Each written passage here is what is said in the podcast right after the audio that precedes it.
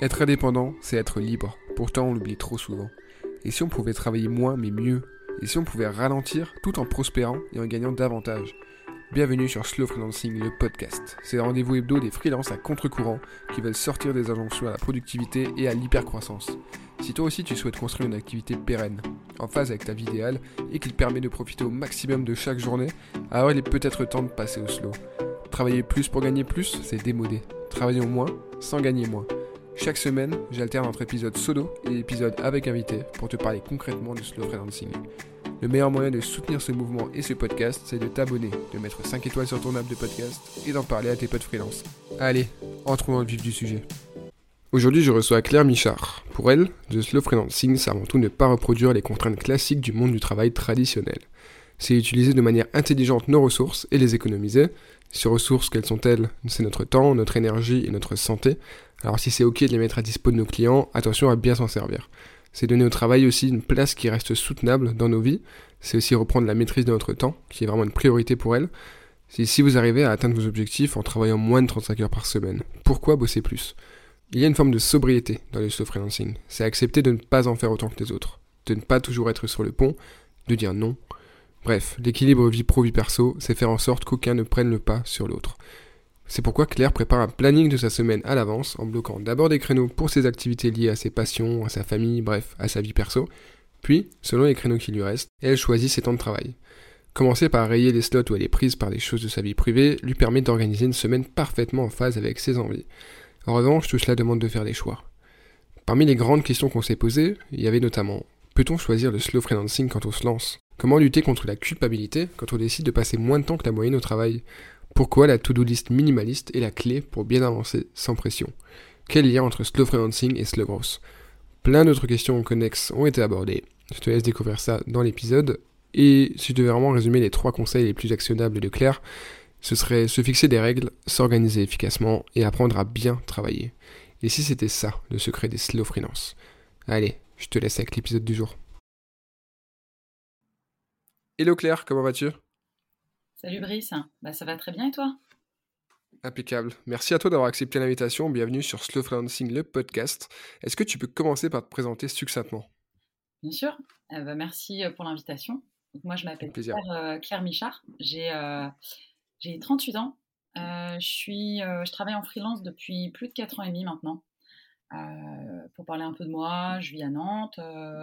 j'ai deux enfants. J'ai travaillé une dizaine d'années dans la tech avant de me lancer en freelance.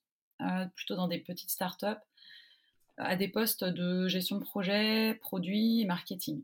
Et aujourd'hui, euh, j'accompagne des petites boîtes, euh, plutôt des boîtes B2B, notamment des éditeurs de logiciels, des boîtes de services tech, dans, dans leur stratégie de contenu notamment, puis sur des problématiques un petit peu plus larges autour de leur développement à mi-chemin entre le produit, le marketing et un petit peu la vente. Voilà. Ok. Ok. Et, et, du coup, il me semble que tu as que tu affectionnes le slow freelancing, ou en tout cas euh, ce mode de travail sans forcément mettre le, mot dessus. Mais comment est-ce que tu perçois le slow freelancing euh, Quelle est ton, ta relation avec, euh, avec ça, avec ce concept? Écoute, moi, le, le, terme, je pense que c'est en te lisant sur LinkedIn ou en lisant ta newsletter que j'ai découvert le, le terme qui m'a tout de suite parlé comment je le perçois bah, Le résumé que toi tu en fais, travailler moins mais mieux, en gros c'est ça. Hein. moi ça me, ça, me, ça me parle tout à fait. Je pense que ça peut se traduire après pour chacun de manière un peu différente. Mmh du coup, pour moi, qu'est-ce que ça veut dire? Pour moi, c'est avant tout ne pas reproduire dans sa, dans sa vie de freelance, dans son activité de freelance, les, on va dire les contraintes un peu classiques du monde du travail c'est le, fait de utiliser de manière intelligente tes ressources que sont ton temps, ton énergie, chercher à les utiliser de manière qualitative et, et finalement redonner, en tout cas garder une place pour le travail dans ta vie qui reste saine, qui reste soutenable. Mmh. parce que finalement, le travail, quelque part, hein, c'est toujours un peu la même chose, c'est faire, euh, faire quelque chose qu'on sait faire et en tirer un revenu. Euh, donc que l'on soit salarié ou freelance, quelque part, on, vend son temps. Alors, c'est bien plus que ça, bien sûr, mais on, reste dans cette, cette, dynamique-là. Et, en fait, pour moi, être freelance en adoptant un mode de vie, un mode de travail plus slow, c'est certes vendre son temps, son énergie, ses ressources, mais le faire en sachant pourquoi on le fait, en sachant comment on le fait, euh, et, sans tomber dans le piège du toujours plus. Quoi. Hmm, le fameux. Le fameux. Euh, c'est finalement économiser, euh, économiser ses ressources de la même manière qu'on dit dans un monde limité, il n'y a pas de croissance illimitée. Hein, si on fait le point commun avec les ressources de notre planète. À titre mmh. individuel, nos ressources, c'est avant tout, enfin nos ressources les plus précieuses, c'est notre temps, c'est notre énergie, c'est notre santé. Et en fait, euh, c'est OK de les mettre à disposition des autres en tant que freelance. Et moi, c'est ce que j'ai choisi de faire. Euh, mais euh, ces ressources-là sont, sont, sont, pas illimitées. donc, il faut mmh. voilà, les utiliser de manière utile. Et à chaque fois qu'on fait quelque chose, voilà, savoir pourquoi on le fait, quels bénéfices on va en tirer, puis savoir s'arrêter aussi, savoir euh, dire stop, euh, pas faire le choix de peut-être pas tout faire, mais euh, mmh. faire questionner un petit peu les choix que l'on fait. Yes, il y a pas mal de sujets dans ce que tu as dit qu'on va réaborder plus tard, donc donc c'est une très bonne introduction. On va commencer par parler justement du choix que tu as fait quand tu t'es lancé en freelance. Tu voulais pas adopter un peu le modèle qu'on nous vend parfois de, du, freelance, en tout cas de, de, l'aspirant ou du bébé freelance qui se lance et qui, euh, du coup, travaille deux fois plus qu'un salarié. Euh, dès le départ, tu as fait le choix de travailler euh, limite moins, en fait, qu'un salarié. Est-ce que c'est pas un choix un peu audacieux quand on se lance et comment est-ce que tu as abordé cette question-là? Alors, un choix audacieux, je sais pas, mais, mais pour moi, c'était vraiment nécessaire parce que mmh. c'est à la racine de mon envie de travailler en freelance si, on revient un petit peu en arrière, moi, quand j'ai quitté le, mon boulot de salarié, je savais pas forcément ce que je voulais faire tout de suite après, mais je savais que j'avais besoin de faire un break. Je me lance, je m'imaginais pas du tout repartir euh, sur le même type de job, dans le même type de boîte, de la même manière. Euh, en fait, c'est vraiment, euh, c'est vraiment une réflexion de fond au départ sur la place du travail dans, dans ma vie qui m'a guidée. Mmh. C'est-à-dire que donner toutes ces journées de 9h à 18h, euh, et encore 18h, je suis sympa, 5 jours sur 7 au travail, euh, et, ne garder que le reste, c'est-à-dire les soirs, les week-ends, euh, pour tout ce qu'on a d'autre à faire dans sa vie, c'est-à-dire ses loisirs, passer du temps avec ses proches, mais aussi les, les corvées, parce qu'on a plein de corvées hein, quand on est adulte. ça me semble finalement, quand tu prends du recul, ça me semblait assez assez euh, sclérosant, quoi. Et euh, alors, je suis consciente du fait que c'est un luxe de pouvoir déjà se poser cette question-là, hein, clairement. Mmh. Euh, c'est un luxe que la plupart des gens n'ont pas, mais moi, c'est vrai que le, choix d'être de, d'être indépendante, c'était avant tout pour ça, pour justement reprendre la maîtrise de, de mon temps, parce que je trouvais ça complètement, finalement, délirant de se dire, mais ok, les journées, elles passent tellement vite, euh, on a le temps de rien faire, il nous reste le week-end pour, euh, pour, euh, pour faire les corvées, puis éventuellement s'amuser un peu, quoi. Et, nous reste du temps. J'avais envie de vraiment reprendre, le, reprendre le, la maîtrise de, de, de, de, mon temps et de choisir quand je travaille. Et, donc pour moi, c'était une évidence. donc audacieux, je sais pas. mais je crois que, enfin, j'ai tout de suite cru que c'était possible. Donc en fait, c'est juste, euh, c'est juste euh, des choix que l'on fait. Euh, il faut se dire bon, si je, si par exemple au départ la seule contrainte, alors les contraintes que je m'étais fixées, c'était déjà pas de boulot le soir, parce que j'ai bien d'autres choses à faire le soir. Alors c'est aussi le fait que j'ai des enfants, etc. Hein, mais c'est pas que ça. Pas non plus autant que possible le week-end. Et puis je voulais pas bosser le mercredi après-midi. Euh, ça, c'était les contraintes que je m'étais fixées. Et, puis au début, c'était facile parce qu'au début, euh, tu n'as pas encore de clients. Euh, donc c'est vrai que ça, la mise en place d'une activité de freelance, elle, se fait progressivement, même si ça, j'ai assez vite trouvé un rythme de croisière. J'avais clairement pas dès le début de quoi m'occuper 35 heures par semaine. Et puis, je me suis mmh. rendu compte assez vite que finalement, il était tout à fait possible d'atteindre les objectifs que je m'étais fixés, moi, euh, en ne travaillant pas 35 heures par semaine. Et du coup, je me suis dit, bah, pourquoi ne pas continuer comme ça? C'est un peu l'approche au résultat, justement, plutôt qu'au temps passé, quoi, qui devrait être beaucoup plus logique. Ouais, tout à fait. Le, le, le truc, c'est de se dire, bon, qu'est-ce que tu vises?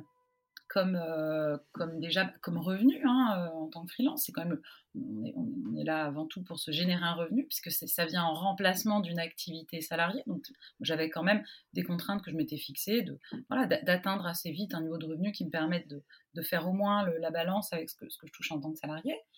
Euh, mmh ça, c'était mon objectif. Le reste, j'ai envie de dire, c'est du bonus. Et bah, je me suis rendu compte assez vite que c'était possible de l'atteindre sans travailler 60 heures par semaine, surtout pas.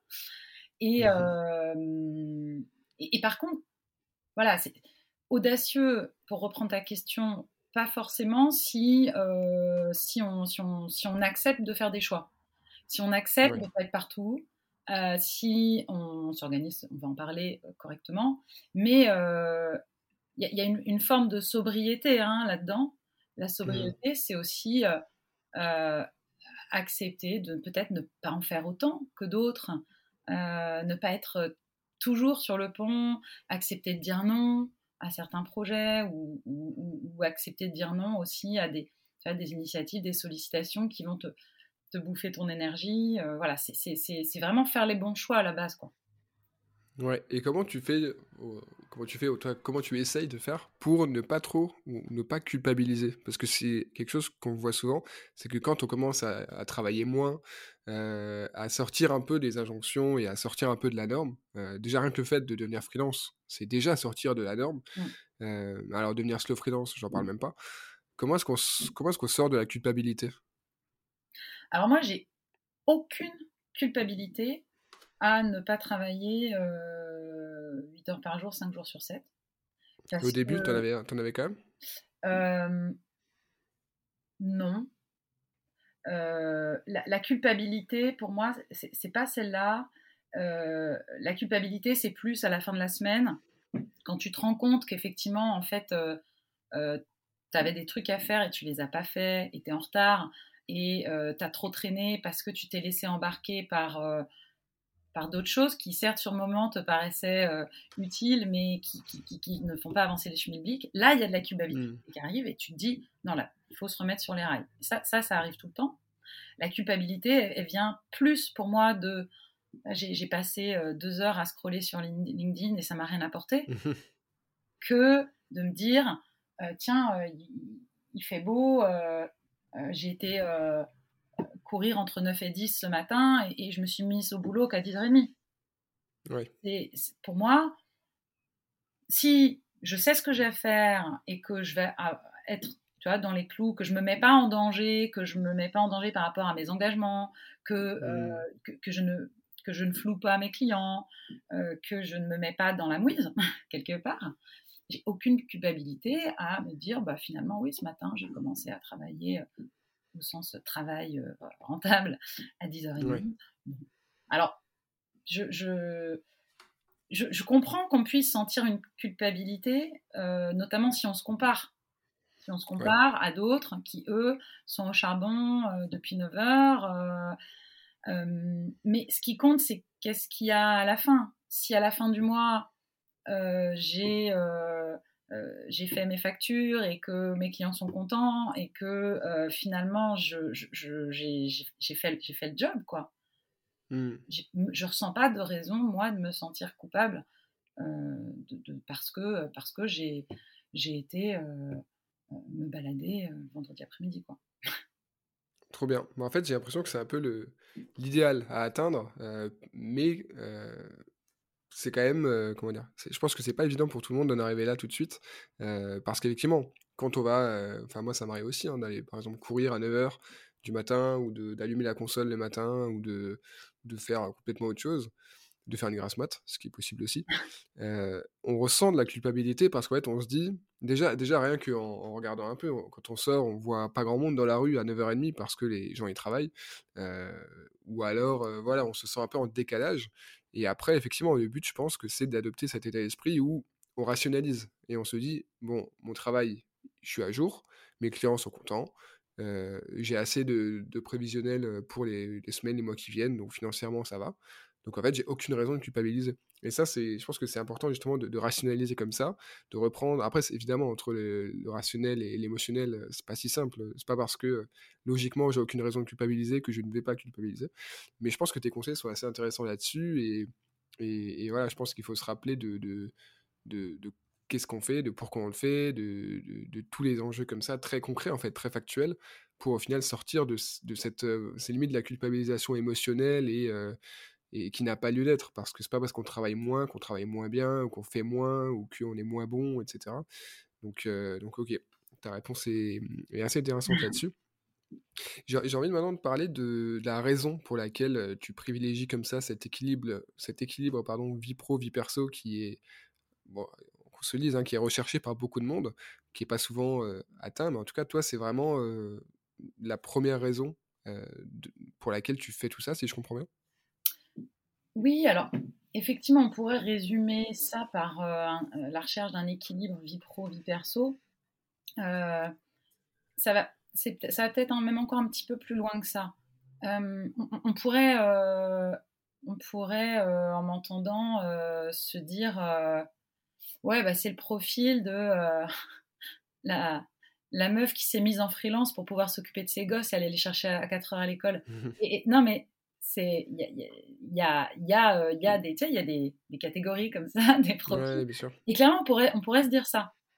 Euh, et, se dire c'est ça l'équilibre vie pro vie perso c'est finalement garder du temps pour sa famille etc et ça, ça va plus loin que ça. Moi les, les, raisons pour lesquelles effectivement je, je, voulais garder du temps libre au départ c'était beaucoup lié à euh, cette impression que j'avais avant de n'avoir du temps pour rien.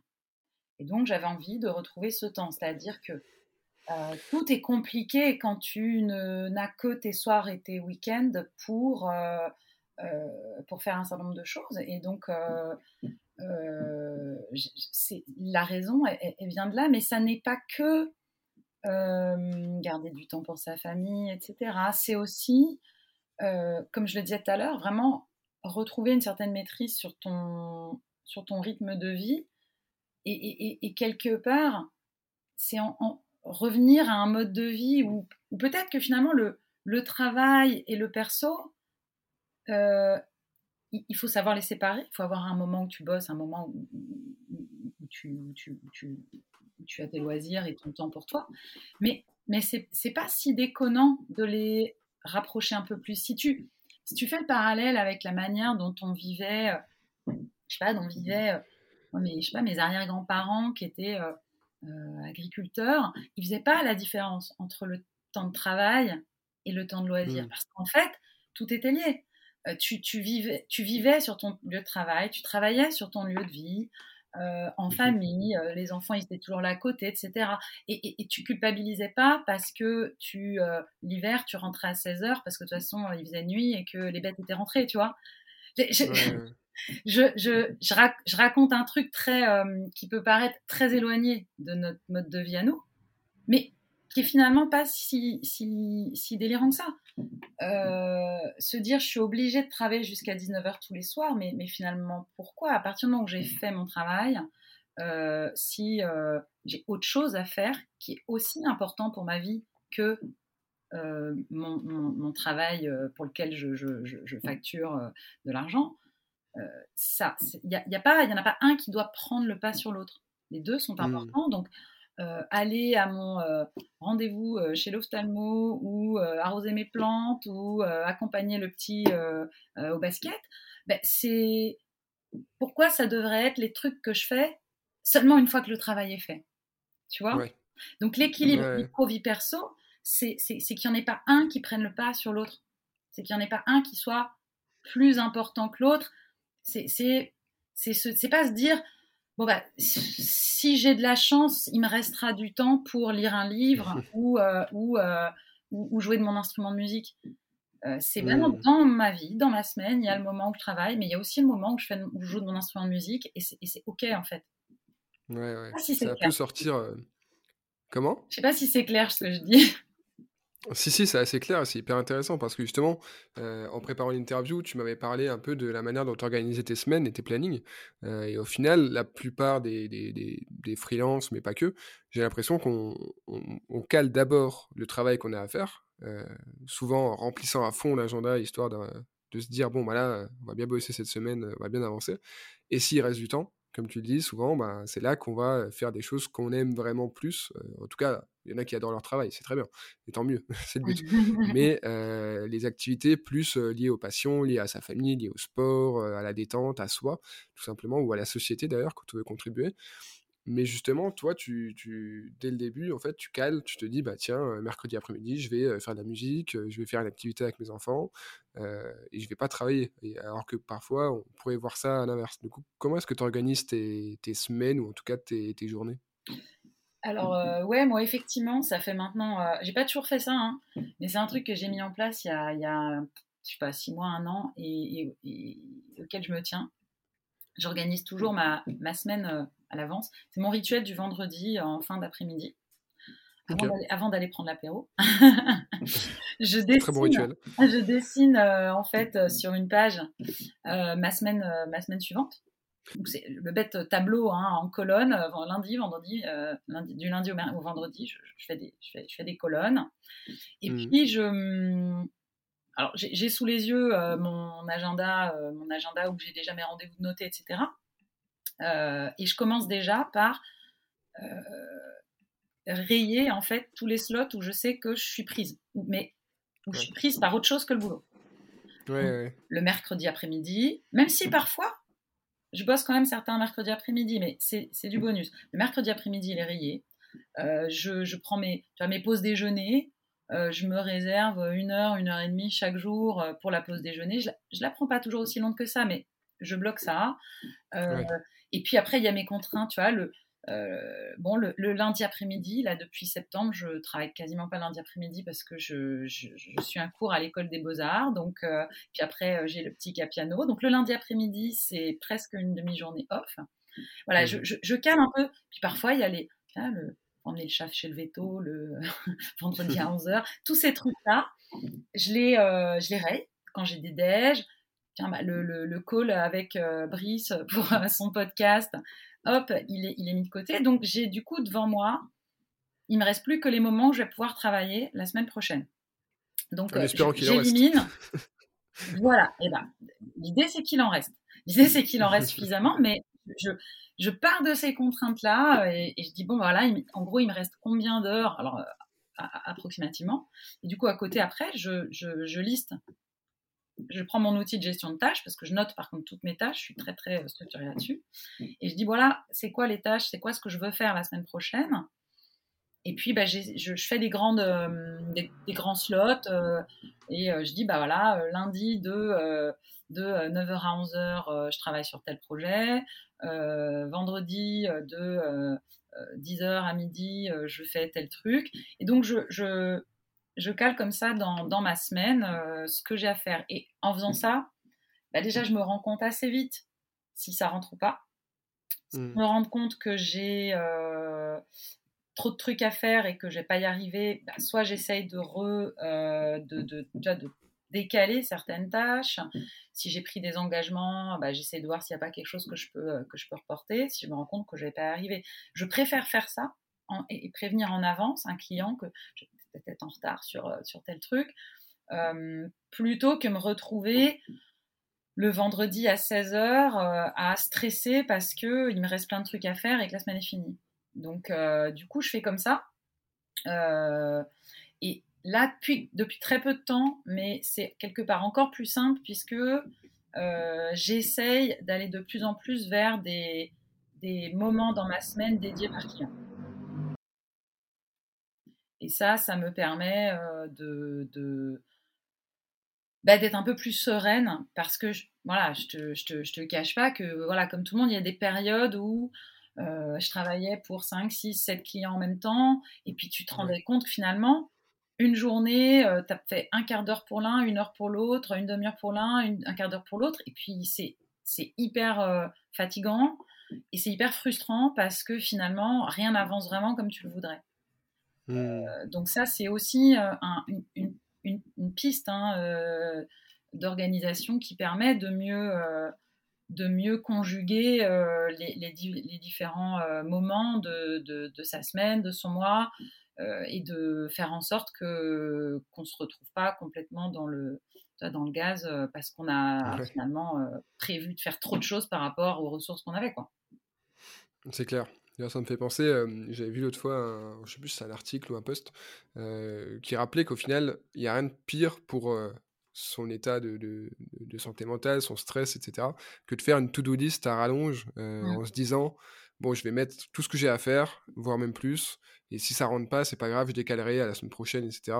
Il vaut mieux faire l'inverse en fait. Il vaut mieux se faire une to-do list minimaliste avec vraiment bah, se dire bon, ça au moins je suis sûr de réussir à le faire demain, après-demain, etc.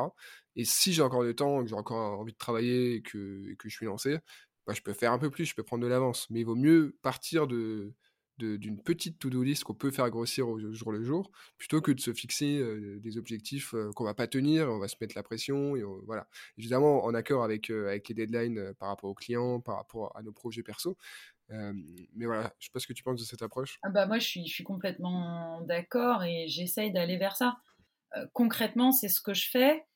Alors, avec un risque, hein, clairement, euh, je m'en rends compte, c'est que en faisant ça, euh, il y a toujours des sujets de fond non prioritaires que du coup tu ne, tu ne traites jamais. Et ça, c'est la limite que je vois à mon mode de fonctionnement. Euh, mais c'est une limite que j'ai acceptée, tu vois, enfin que je commence à accepter. Hmm. c'est que euh, c'est pas forcément un mode de fonctionnement qui permet de, de, travailler, par exemple, sur plein de sujets de fond en parallèle. Euh, je voudrais avoir un side project un peu ambitieux. Actuellement, franchement, je ne pourrais pas. Euh, je voudrais bah, rédiger beaucoup de contenu pour moi euh, enregistrer un podcast. tu vois, avoir vraiment euh, euh, plus de, de, projets perso. je pense que ça rentrerait pas dans mon emploi du temps, mais, mmh. mais voilà, c'est aussi un choix que j'ai fait et ça peut bouger demain. C'est-à-dire que je me suis rendu compte récemment, finalement, que et ça, ça, peut passer aussi par le fait de faire du tri dans, dans ses clients, dans ses projets, hein, on en a accepté moins si euh, je ne garde que, par exemple, trois ou quatre clients euh, qui représentent chacun euh, trois jours et demi dans ma semaine, bon, bah, à partir de là, je sais que si je veux me lancer sur un projet perso, si je veux faire une formation, si je veux bah, faire, n'importe quoi, bah, potentiellement, je peux mobiliser une, une journée complète pour ça. Et là, ça commence à devenir possible. Mais actuellement, c'est les limites. Euh, c'est que quand on a des to-do list euh, minimalistes, comme tu dis, on a toujours les petites envies, toutes les envies qui nous trottent dans un petit coin de la tête et qu'on remet à plus tard parce que bah, elles vont jamais être prioritaires. Ok, je vois. Après, ouais, ça dépend comment est-ce que tu considères, du coup, bon, les side projects en général, hein, ça peut être aussi bien les activités, euh, lancer un podcast, faire une formation, ou même des activités perso. c'est vrai que moi, je n'inclus pas, comment dire, j'ai fait un épisode avec Cédric Costa, qui doit être sorti au moment où cet épisode sort, où on parle justement du slow freelancing pour avoir plus de temps à, allouer à ces side projects, dans le sens où on, divise en fait son, vraiment ces activités. au final, slow freelancing, pour moi, c'est vraiment la partie freelancing qu'on essaie de réduire en temps pour améliorer en, rendement, en qualité, ce qu'on veut. Euh, et après, le temps qui reste, on va dire, de la semaine, on peut l'allouer comme on veut. Ça peut être pour les activités perso, ça peut être pour des, projets euh, qui peuvent être des projets business aussi. Mais du ah, coup, là, c'est un peu différent. Moi, mais, euh, voilà. c'est possible. Après, voilà, moi, je. Aujourd'hui, j'ai, je consacre déjà pas mal de temps dans ma semaine à autre chose que, mon, que mes activités de freelance. Euh, et, et, que je peux pas encore forcément, que je peux pas, que je peux pas décaler. Et c'est un choix. Euh, mais le, temps que je consacre à euh, mes activités de type loisirs ou à mes gamins, les enfants, c'est un side project en tant que tel. Ouais, exactement, exactement. On en parlait. Eh ben, tu vois, ce temps-là, je pourrais le consacrer à autre chose. Donc après, chacun résonne avec ses envies, ses, ses, choix. Exactement. Et, et, en fonction de ses propres objectifs. voilà, si effectivement, si j'avais un, un, autre un autre, une autre organisation, d'autres contraintes, etc., je pourrais utiliser ce temps libre d'une autre manière et ce serait cool aussi. C'est ça, tout dépend de comment on alloue ces, ces, précieuses heures qui font notre journée. Ouais, exactement. Donc, ok, c'est clair. alors, tu nous as parlé un peu d'organisation, tu nous as parlé de règles, mais là, tu vas nous en parler encore davantage, mmh. puisqu'on va parler, on va passer pardon à la partie conseils concrets. Est-ce que J'imagine que oui, mais du coup, quels sont tes conseils concrets, tes tips vraiment pratiques à partager avec les freelances ou futurs freelances qui souhaitent marcher sur tes traces et vraiment capitaliser sur leur équilibre vie pro, vie perso Je sais que tu m'as parlé de, trois grandes choses. Il y a se fixer des règles, s'organiser et apprendre à bien travailler, ou en tout cas mieux travailler. Est-ce que tu peux un peu nous détailler tout ça? Alors, bah, se fixer des règles, s'organiser, on en a un petit peu déjà parlé. Je pense que le fait déjà d'avoir des, plages de temps dédiées par projet, par client, et d'essayer de s'y tenir plutôt que butiner droite à gauche toute la journée et puis à la fin d'avoir pas fait grand-chose, ça c'est un petit peu la base. Euh, après, apprendre à bien travailler, euh, pour moi, euh, c'est quelque chose que j'avais déjà quand je me suis lancée en freelance euh, parce que j'avais euh, bah, déjà une expérience professionnelle et, et, que j'ai toujours été plutôt quelqu'un qui, euh, quand elle s'y met, elle y va vraiment. Mmh. Si, si, je compare avec voilà, des, personnes que je connais ou que j'ai pu connaître quand j'étais salariée ou voir comment d'autres travaillaient, il y a des gens qui ont besoin de beaucoup de temps pour rentrer dans un sujet ou qui ont beaucoup de mal à se concentrer d'affilée pendant sur un, seul et même euh, un seul et même travail. Bon bah ça c'est sûr que c'est compliqué. Euh, pour moi, quand je dis travailler efficacement, l'idée c'est que bah, forcément, si tu consacres uniquement 20 euh, ou 25 heures par semaine à ton activité de freelance, eh bien, il faut que chaque heure elle, soit quand même utilisée à bon escient. Donc ça passe par être capable de bien se concentrer. Euh, et ça, c'est pour moi vraiment clé. Euh, ne pas. Euh, ne pas. ah, comment dire? T'es pas là pour enfiler des perles, quoi. Donc, si tu es en train de bosser sur un sujet client, tu t'arrêtes pas toutes les cinq minutes pour regarder le temps qu'il fait, pour aller regarder Instagram, pour aller boire un verre d'eau. non, tu, fais, tu fais les choses, quoi. Et ça, je sais qu'il y a des gens qui ont du mal à ça. Et, et, ceux-là, ils auront peut-être plus de difficultés à, du coup, entre guillemets, optimiser leur temps de, travail en tant que freelance. Mais bon, ça s'apprend. Ça, c'est un, une hygiène de, vie, tu vois. Euh, après, la base pour ça, c'est peut-être déjà de bien se connaître.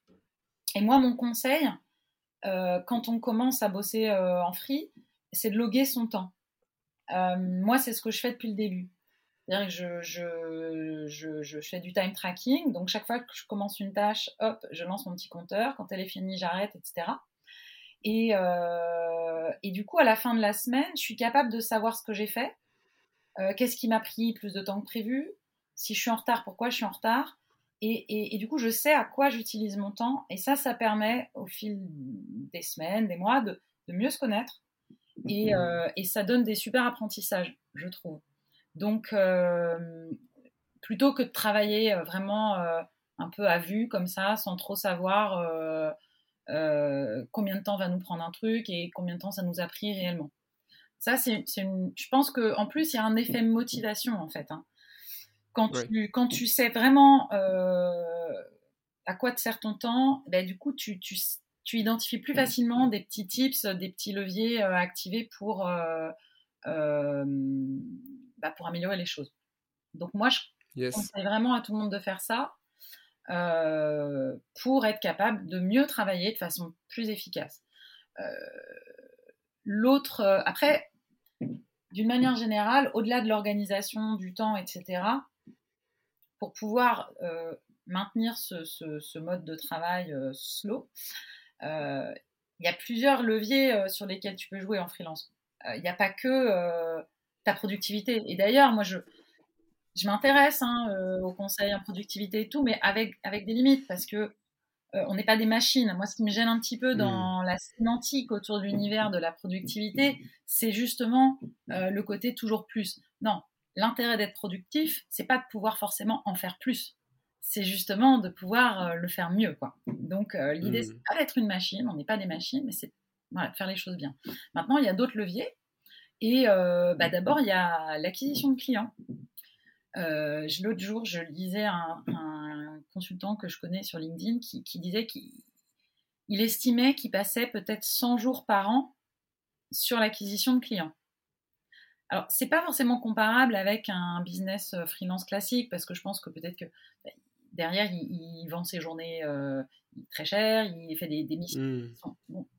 je ne sais pas exactement comment ça fonctionne, mais il disait qu'il estimait à 100 jours par an le temps passé à l'avant-vente. Quoi.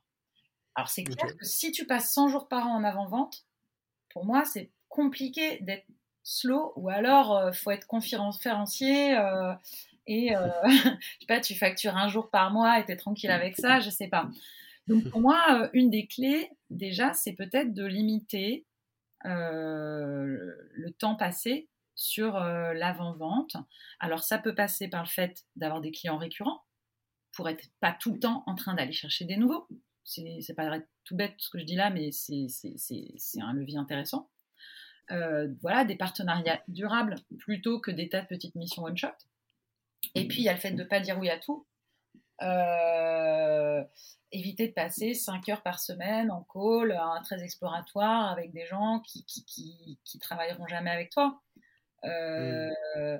Donc finalement, euh, voilà, ça commence par ne pas dire oui à tout et, euh, bien, euh, bien identifier les gens avec qui on, a envie de travailler et, qui, et, avec qui ça va fitter.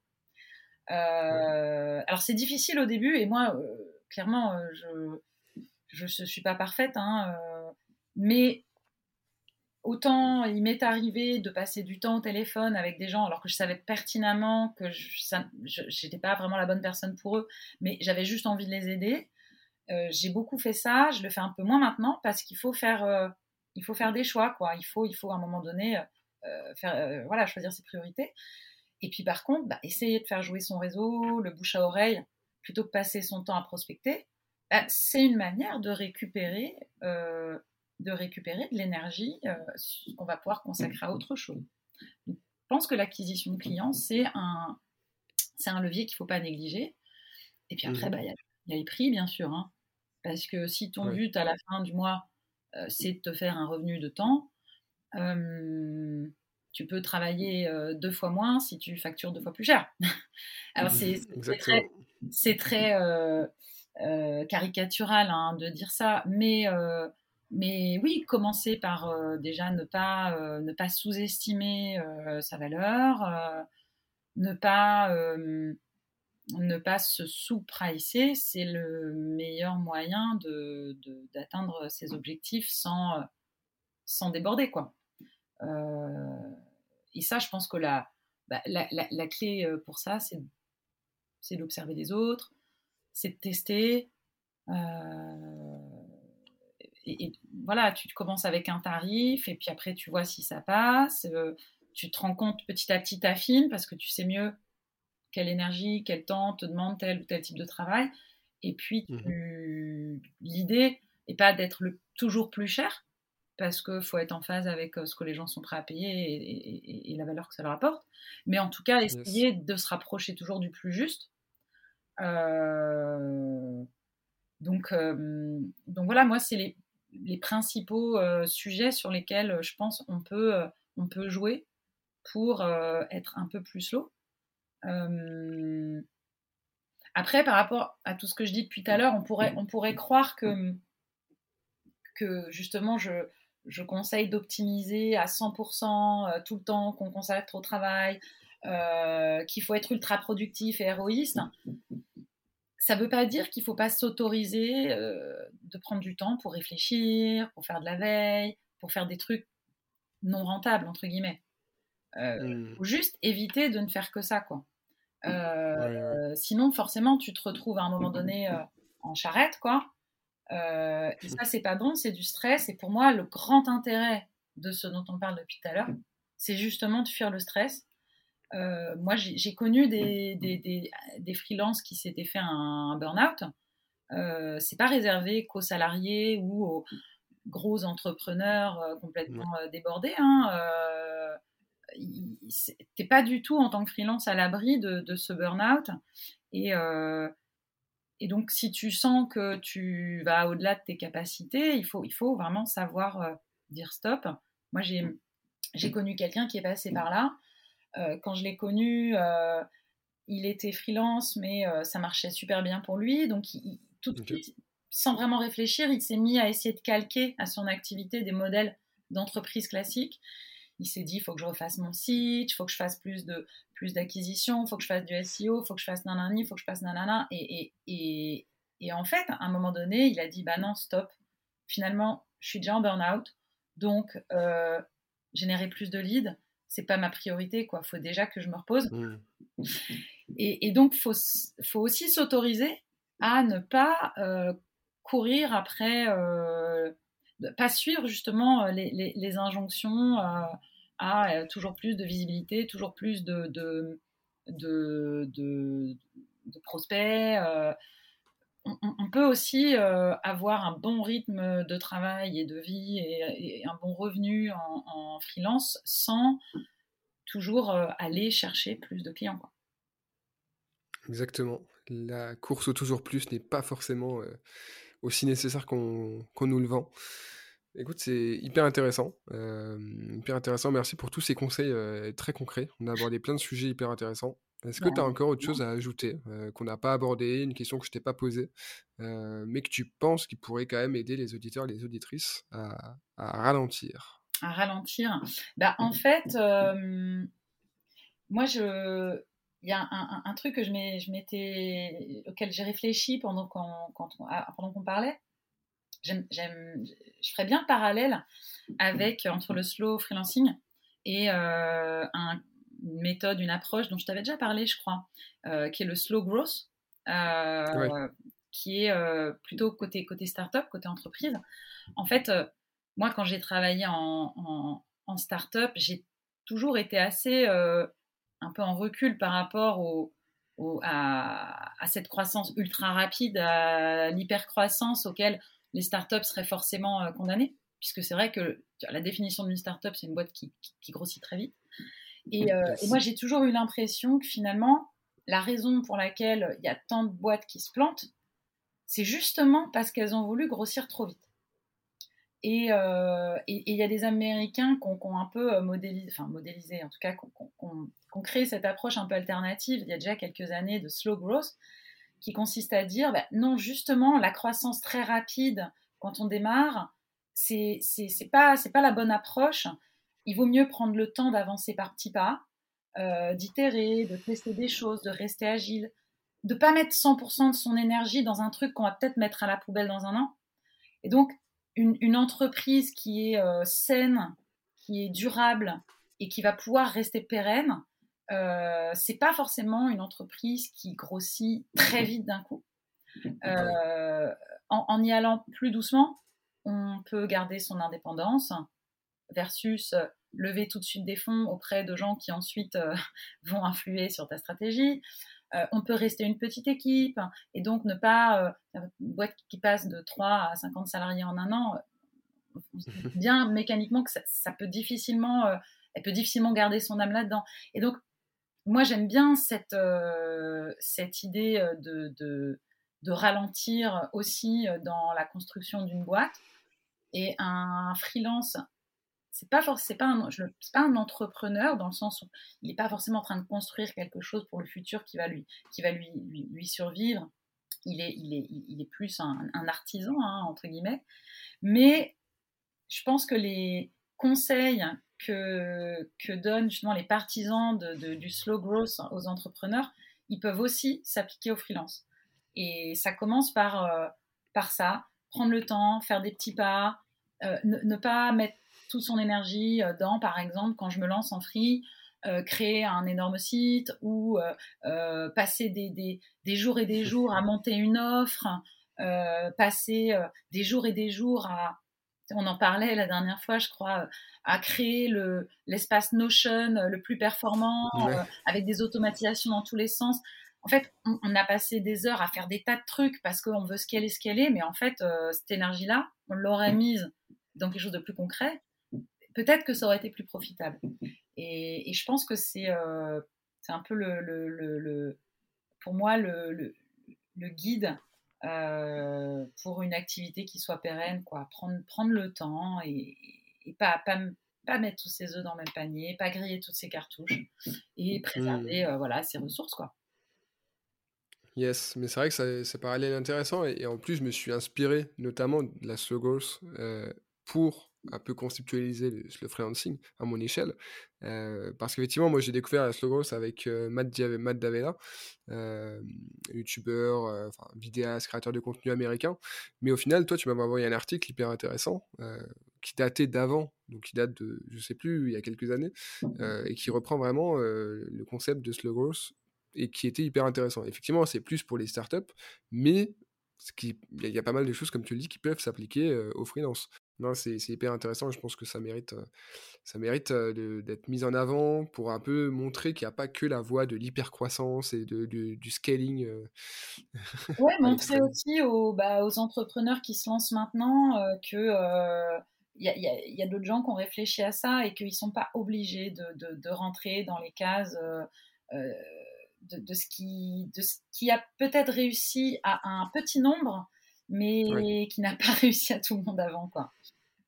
Exactement, c'est sûr. Et, comme tu le disais, euh, revenir un peu à ça, enfin, ça revient un peu à, apprendre à se connaître soi et à essayer d'appliquer, en tout cas tester des méthodes euh, en fonction de qui on est et de, de, ce qu'est notre business, parce que ce qui a marché pour l'un ne marchera pas mmh. forcément pour l'autre, ni pour nous.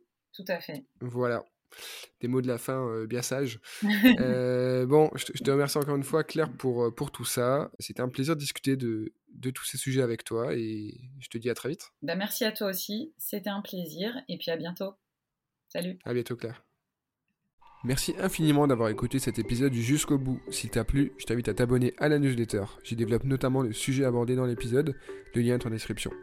Je te laisse aussi me mettre 5 étoiles et un commentaire sur ton appli, ça m'aide beaucoup et je te dis à la semaine prochaine pour un nouvel épisode de Slow Freelancing, le podcast. Ah, et surtout, n'oublie pas de ralentir.